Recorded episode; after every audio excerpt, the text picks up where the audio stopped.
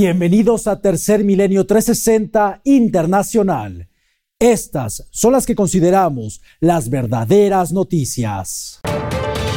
La Guardia Costera de los Estados Unidos anunció que los tripulantes del submarino turístico Titán han muerto luego de una trágica implosión. Le tendremos los últimos detalles.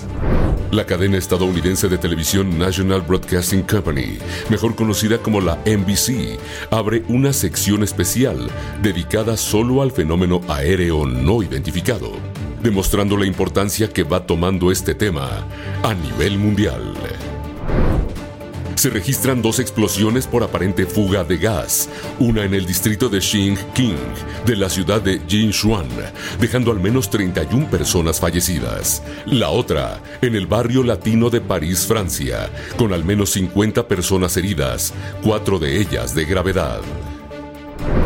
Varias regiones de Austria han permitido la controvertida matanza de lobos tras informar de un aumento de los ataques al ganado, lo que desató el debate en el miembro alpino de la Unión Europea.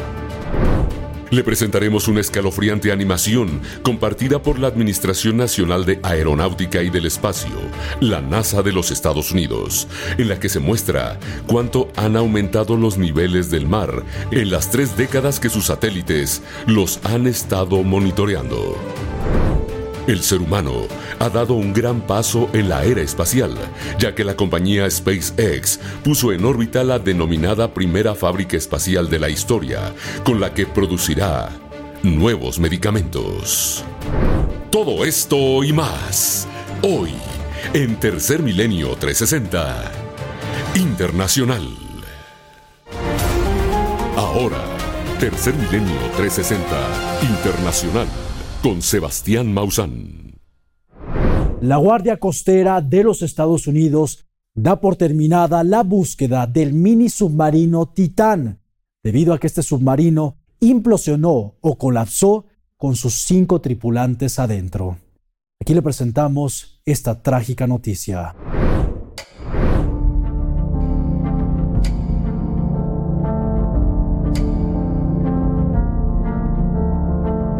La Guardia Costera de los Estados Unidos dio por terminada la búsqueda del Titán y con ello la inminente muerte de los cinco tripulantes es un hecho trágico, pues la pequeña esperanza que daban ayer unos sonidos que fueron captados por aviones solo forman parte del trágico desenlace que tuvo este submarino. Así lo informó el comandante del primer distrito de la Guardia Costera de los Estados Unidos. Nuevamente, esta fue una implosión catastrófica de la embarcación que habría generado un sonido de banda ancha que las boyas del sonar habrían captado. Y es que la Guardia Costera de los Estados Unidos vía Twitter informó que uno de los robots que se emplearon en la búsqueda del Titán encontró partes del bastidor de aterrizaje y la cubierta trasera del submarino, por lo que su implosión fue producto de fallas operativas, además de que este submarino no está certificado por ningún organismo, lo que significa que sus fabricantes no estaban conscientes de la vida útil que tenía el Titán, pues este era sometido a 400 veces la presión de la atmósfera para visitar los restos del Titanic. Un hecho que ya había sido criticado por Chris Brown, quien también iba a realizar la inmersión a los restos del Titanic, pero al darse cuenta de estas anomalías, terminó por retractarse. Escuchemos. Partes del submarino que había visto en las pruebas en las Bahamas parecían de mala calidad. Están usando tuberías industriales para el lastre y un control de Xbox para el timón. Lo que realmente me disuadió de ir al fondo marino fue que se negaron rotundamente a obtener cualquier forma de certificación y parecía que no tenían intención de obtener ninguna certificación por ir a esas profundidades. Al no contar con ninguna certificación, los turistas prácticamente antes de subir a bordo del Titán están firmando una sentencia de muerte. Escuchemos parte del contrato. No ha sido aprobado o certificado por ningún organismo regulador y podría resultar en daños físicos, incapacidad, trauma emocional o la muerte. Bueno, vamos a firmarlo. Los problemas operativos, de calidad y seguridad ya habían sido advertidos por un ex empleado de Ocean Gate, quien también demandó a la empresa en 2018. A pesar de ello, el submarino Titán continuó realizando inmersiones y las cinco personas que iban a bordo de este submarino turístico lamentablemente, yacen en el Océano Atlántico junto a los restos del Titanic. Información para Tercer Milenio 360 Internacional.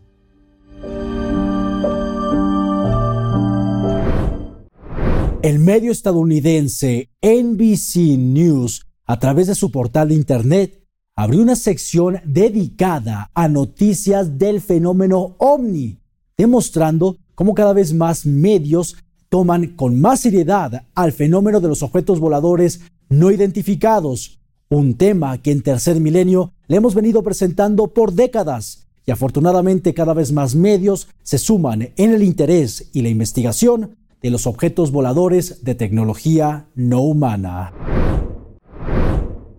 Se ha anunciado que la reconocida televisora NBC News de los Estados Unidos ha incluido en su portal de Internet una sección dedicada exclusivamente a la divulgación de las noticias que estén directamente relacionadas con la actividad de UIPs, fenómenos anómalos no identificados.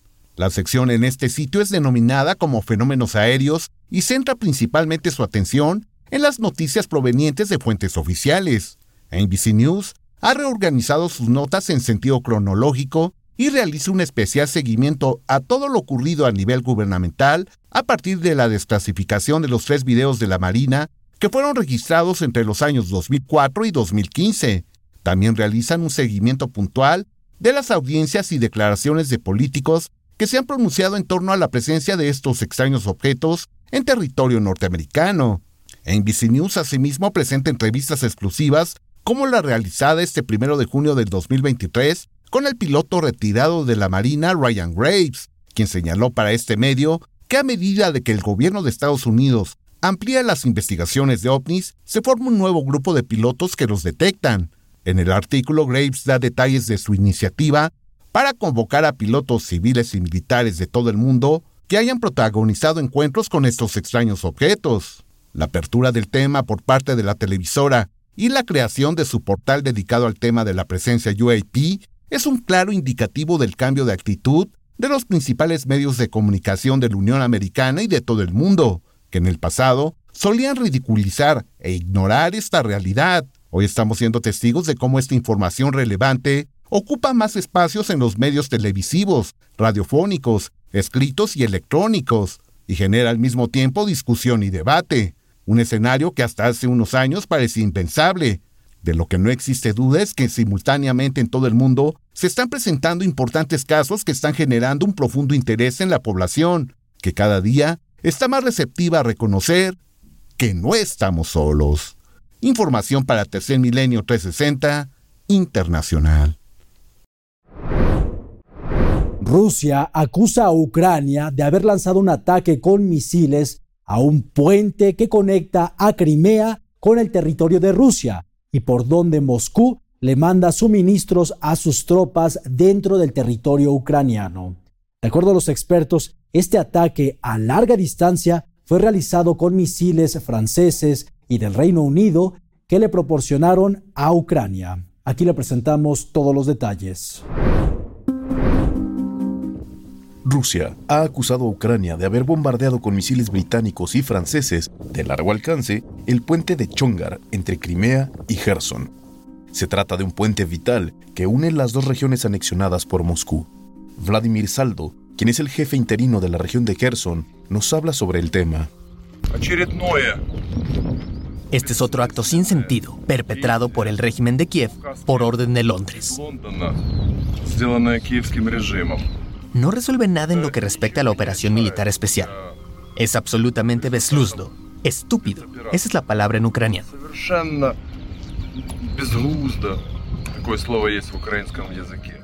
A su vez, los investigadores rusos dijeron que las fuerzas ucranianas habían disparado cuatro misiles contra el puente y que las marcas encontradas en los restos de los misiles inicialmente dan a entender que, en efecto, son misiles de fabricación francesa, aunque añadieron que las investigaciones continuarán para determinar qué tipo de armamento se utilizó en el bombardeo. El ataque al puente Chongar se da al mismo tiempo que las Fuerzas Armadas ucranianas realizan acciones ofensivas en varios sectores del frente de batalla, en particular en el sur ucraniano.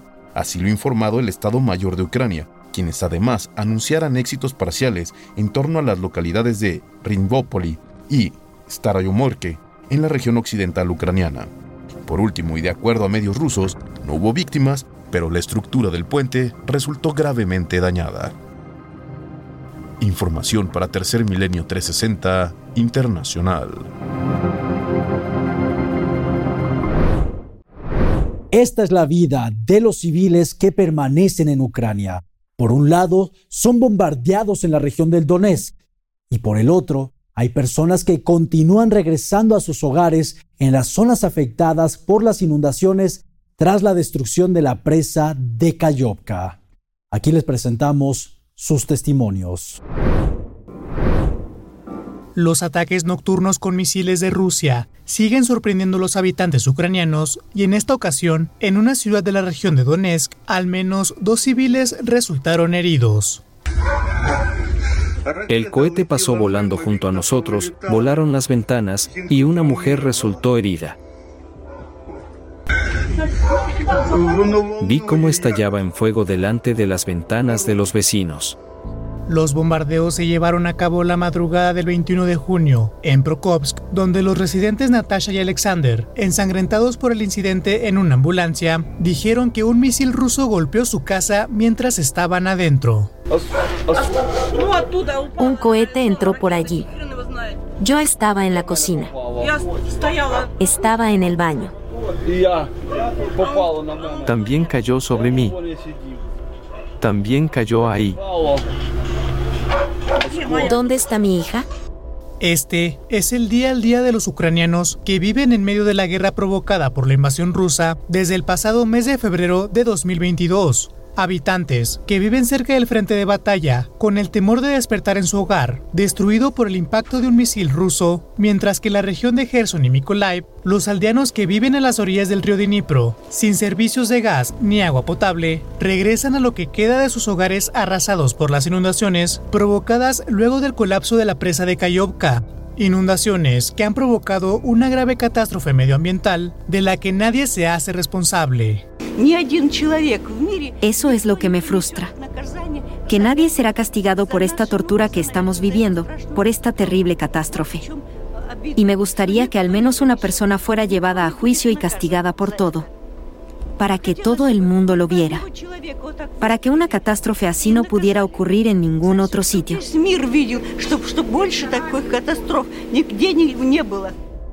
Información para Tercer Milenio 360 Internacional. Esta noticia es un recordatorio para que usted tenga mucho cuidado al utilizar el gas en los utensilios del hogar, debido a que el día de ayer en la ciudad de Jinchuan, en China, ocurrió un accidente por fuga de gas en un restaurante en donde murieron 31 personas. De igual manera, en la ciudad de París, Francia, ocurrió un accidente muy similar en donde un edificio completo se derrumbó. Aquí le presentamos la información.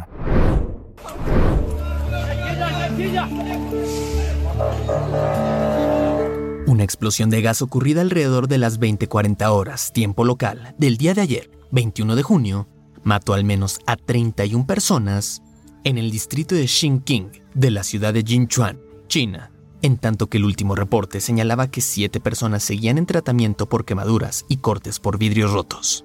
El Departamento del Ministerio de Manejo de Emergencias de China emitió un comunicado en el que confirma que la explosión se dio en un restaurante de barbacoa. Imágenes de testigos presenciales mostraron un espeso humo negro que salía del establecimiento de comida momentos después de que se produjera la explosión de gas. El estallido ocurrió en la víspera de un fin de semana festivo, cuando millones de turistas se preparaban para el Festival de Bote del Dragón, que comenzó hoy.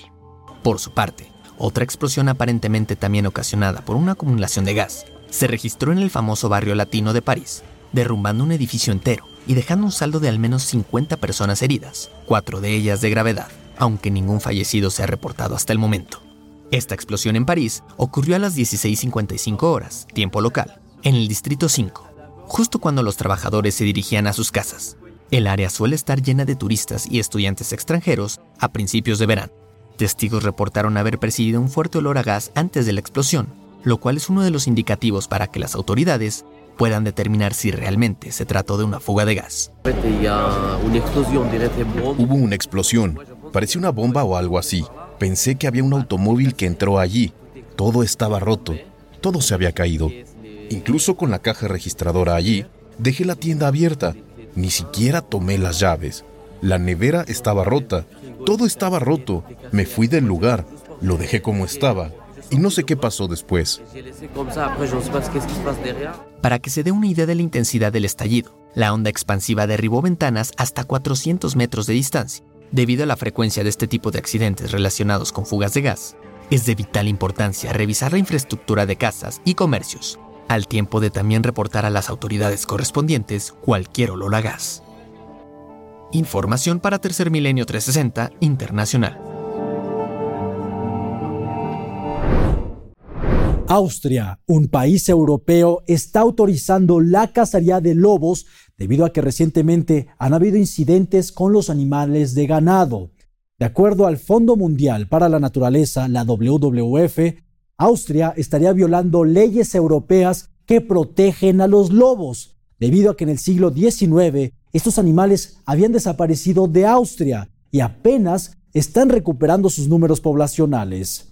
Es tiempo de que los gobiernos, tanto de Europa como de otros países en donde se encuentran los lobos, en lugar de matarlos, se dediquen a monitorearlos mejor para evitar que ocurran más incidentes con los animales de ganado.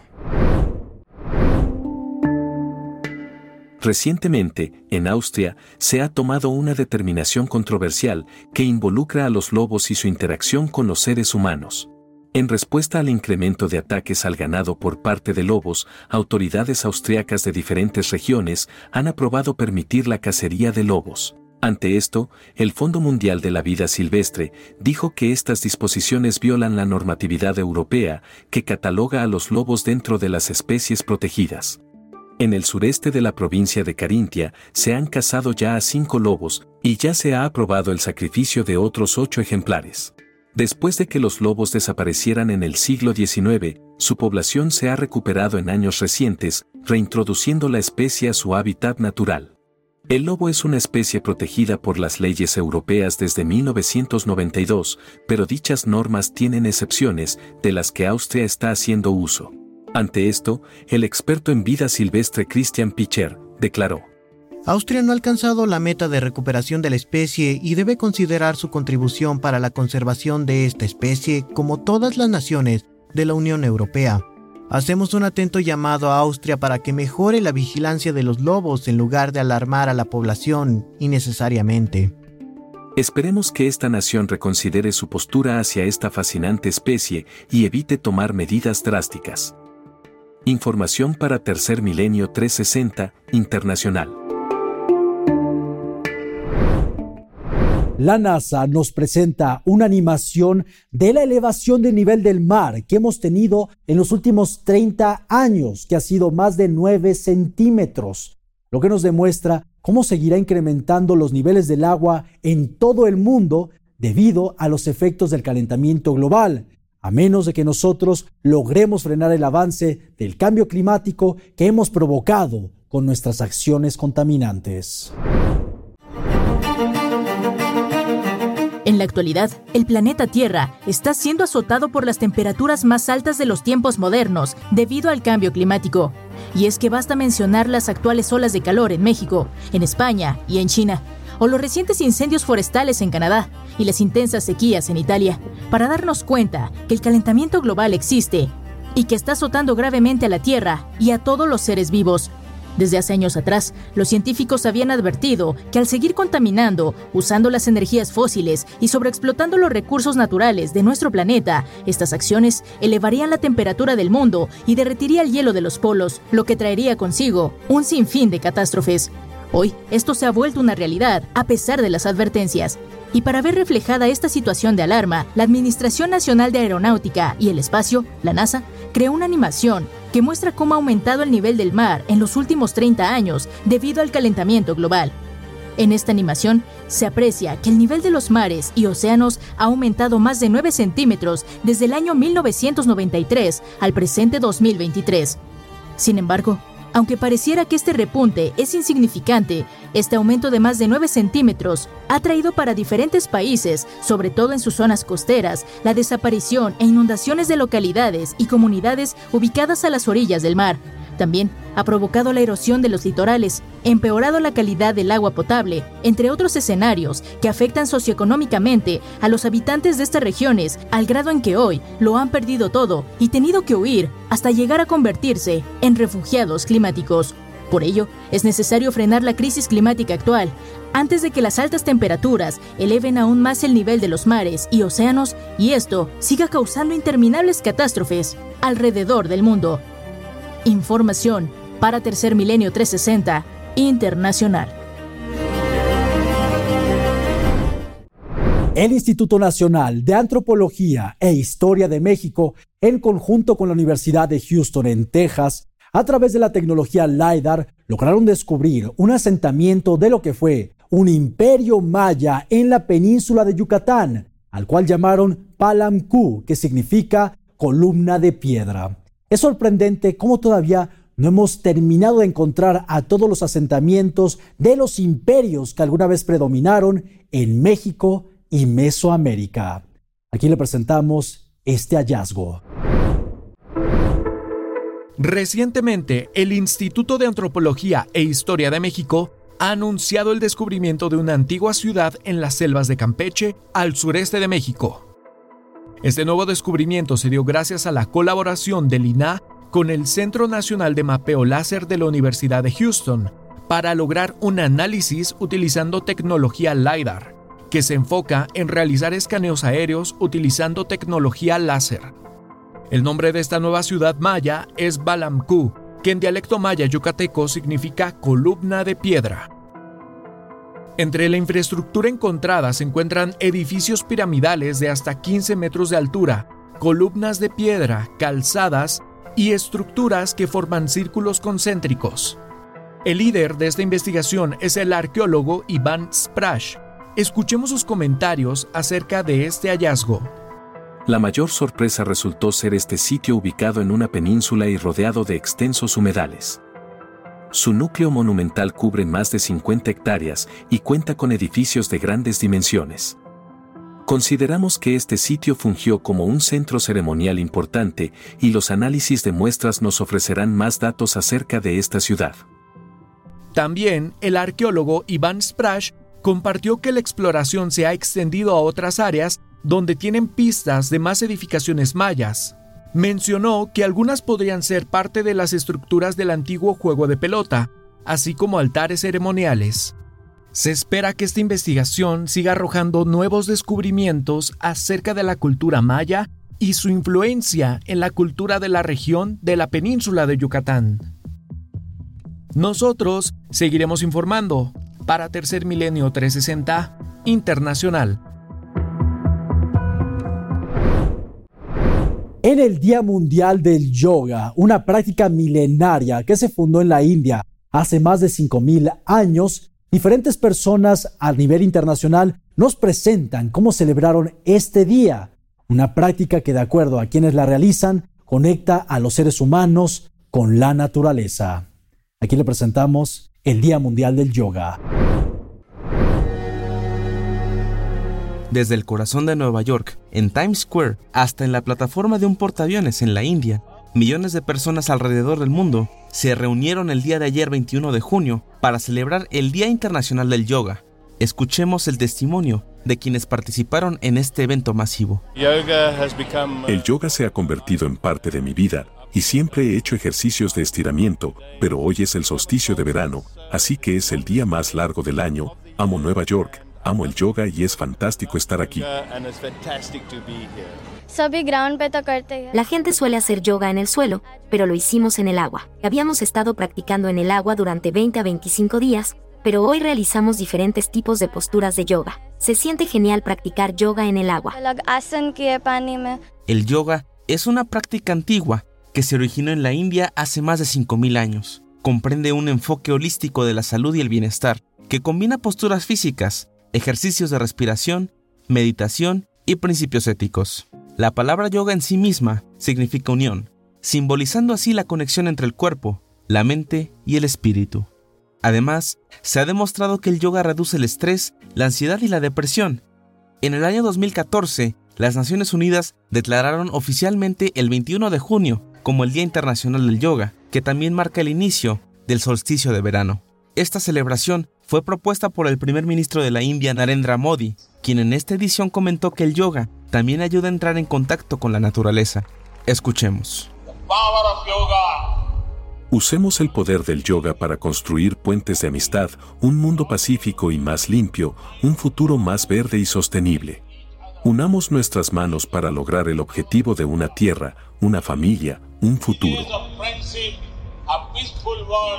El Día Internacional del Yoga sirve como recordatorio de que el yoga es para todos, independientemente de la edad, el género o las habilidades físicas, ya que promueve la inclusión y alienta a las personas de todos los ámbitos de la vida a adoptar el yoga como un medio para alcanzar el equilibrio, la armonía y el bienestar.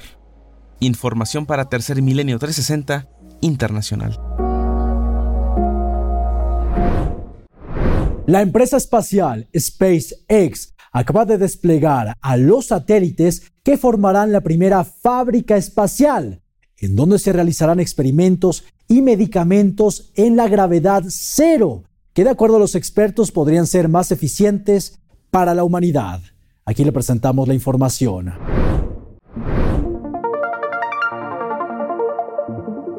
La era espacial del hombre ha dado un paso más. Con el lanzamiento del pasado 12 de junio de un cohete Falcon 9 de la empresa SpaceX, que desplegó una serie de satélites privados y la primer fábrica espacial de la humanidad. De acuerdo con los científicos, hay ciertos experimentos que solo pueden realizarse en ingravidez o que ofrecen mejores resultados en ese estado, y como la Estación Espacial Internacional no está pensada para una producción con fines comerciales, por eso las empresas lanzaron esta fábrica pionera. La línea de producción principal de la empresa Barda, dueña de la primera fábrica espacial, es la elaboración de medicamentos. El objetivo de la compañía es crear una línea de producción de todos aquellos procesos y productos cuya fabricación en gravedad cero sea imprescindible, como los semiconductores. Ya en 2019, la farmacéutica Merck publicó los resultados de un experimento realizado en la Estación Espacial Internacional que demostraban los beneficios de probar o fabricar medicamentos en estado de ingravidez. Concretamente, era un tratamiento contra el cáncer que, en gravedad cero, es más estable, y de acuerdo a la compañía, se podría administrar a los pacientes en forma de inyección, en lugar de infusiones intravenosas como hasta ahora. Es un modo menos invasivo, gracias a las partículas que debido a la cristalización en microgravedad, se comportan de manera distinta a que si las fabricaran en la Tierra. El experimento de Merck tomó 18 días, por lo que no es posible haberlo realizado en aviones o torres que crean situaciones de microgravedad, ya que solo duran un minuto por sesión. Por eso, la respuesta que las farmacéuticas esperan es la fabricación de los medicamentos en el espacio exterior. La primera semana en órbita, la fábrica estuvo probando los sistemas para ver que todo funcionara correctamente, y en la segunda semana empezaron a calentar y enfriar de manera abrupta el fármaco llamado Ritonavir, un tratamiento contra el VIH, con el que se busca comprobar cómo cristalizan sus partículas en microgravedad. El siguiente movimiento será intentar que la fábrica aterrice en la Tierra con los resultados. Esto, además, permitirá probar los sistemas de regreso, como el paracaídas, y está previsto que el aterrizaje se produzca en un campo de entrenamiento del Departamento de Defensa de los Estados Unidos. Con información para Tercer Milenio 360 Internacional.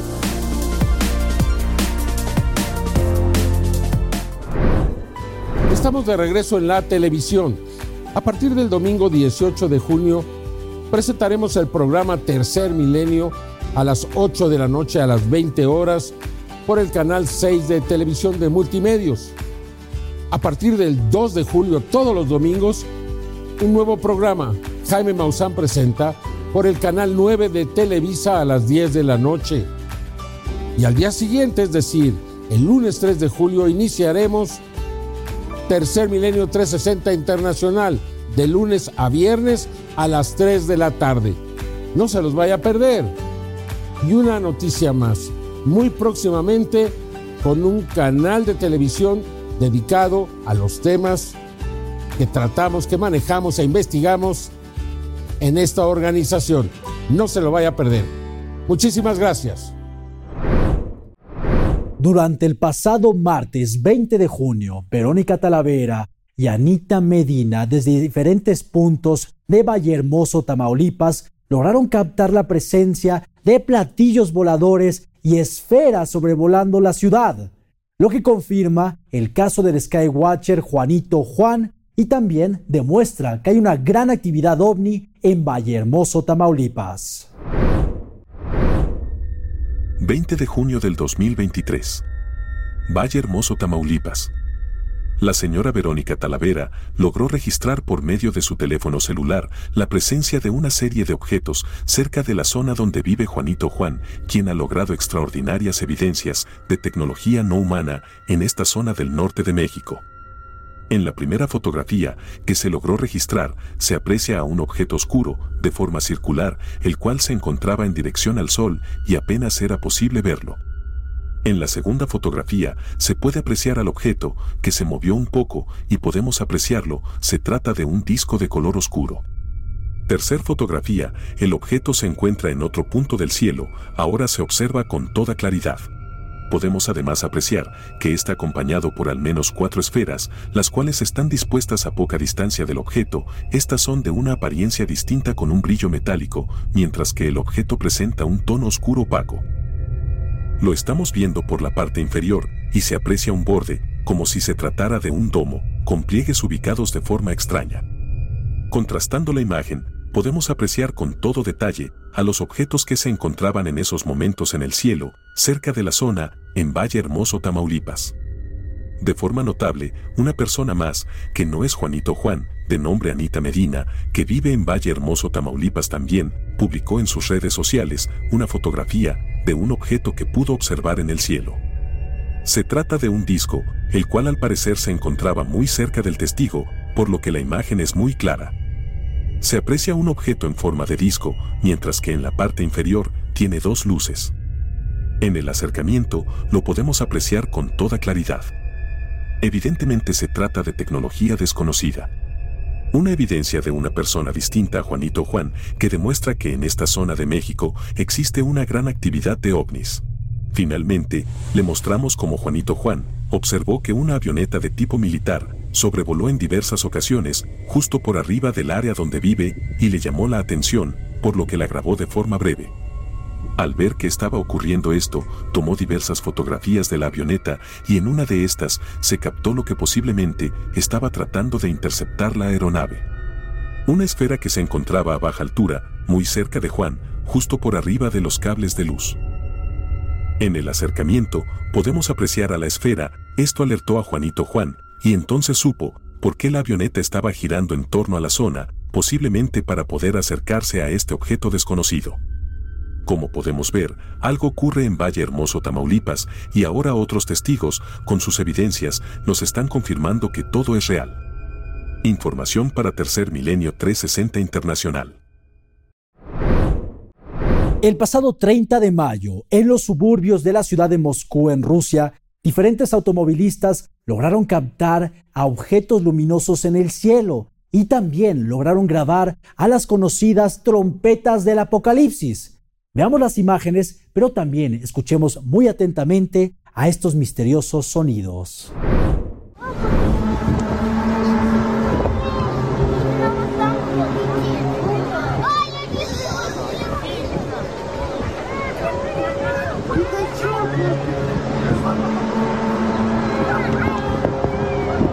En Rusia ha ocurrido un suceso único, la aparición de una misteriosa formación de luces al tiempo que se escuchan los sonidos conocidos como the hum o el zumbido.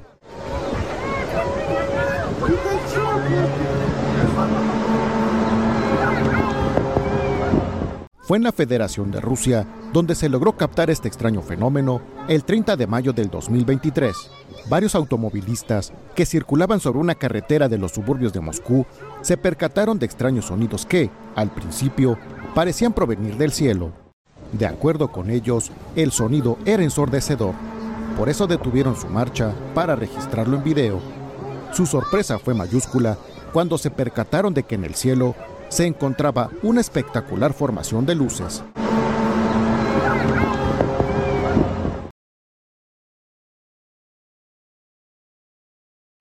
Otra impresionante evidencia de lo que podría ser la primera vez donde se escuchan las trompetas del apocalipsis y se observan objetos voladores no identificados, ocurrió el 24 de enero del 2012.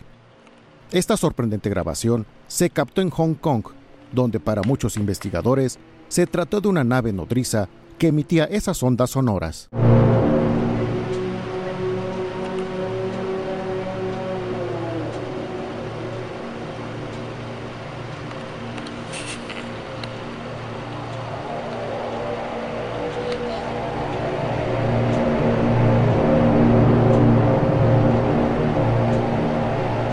¿Podrían las luces de los suburbios de Moscú pertenecer a una estructura no humana capaz de emitir esos sonidos ensordecedores? Usted tiene la mejor opinión. Información para Tercer Milenio 360 Internacional. Le recordamos que ya estamos de regreso en la televisión con nuestro programa Tercer Milenio a través del canal 6 de Multimedios. Lo esperamos este domingo a las 8 de la noche. Muchas gracias por acompañarnos. Los esperamos en la siguiente emisión de Tercer Milenio 360 Internacional.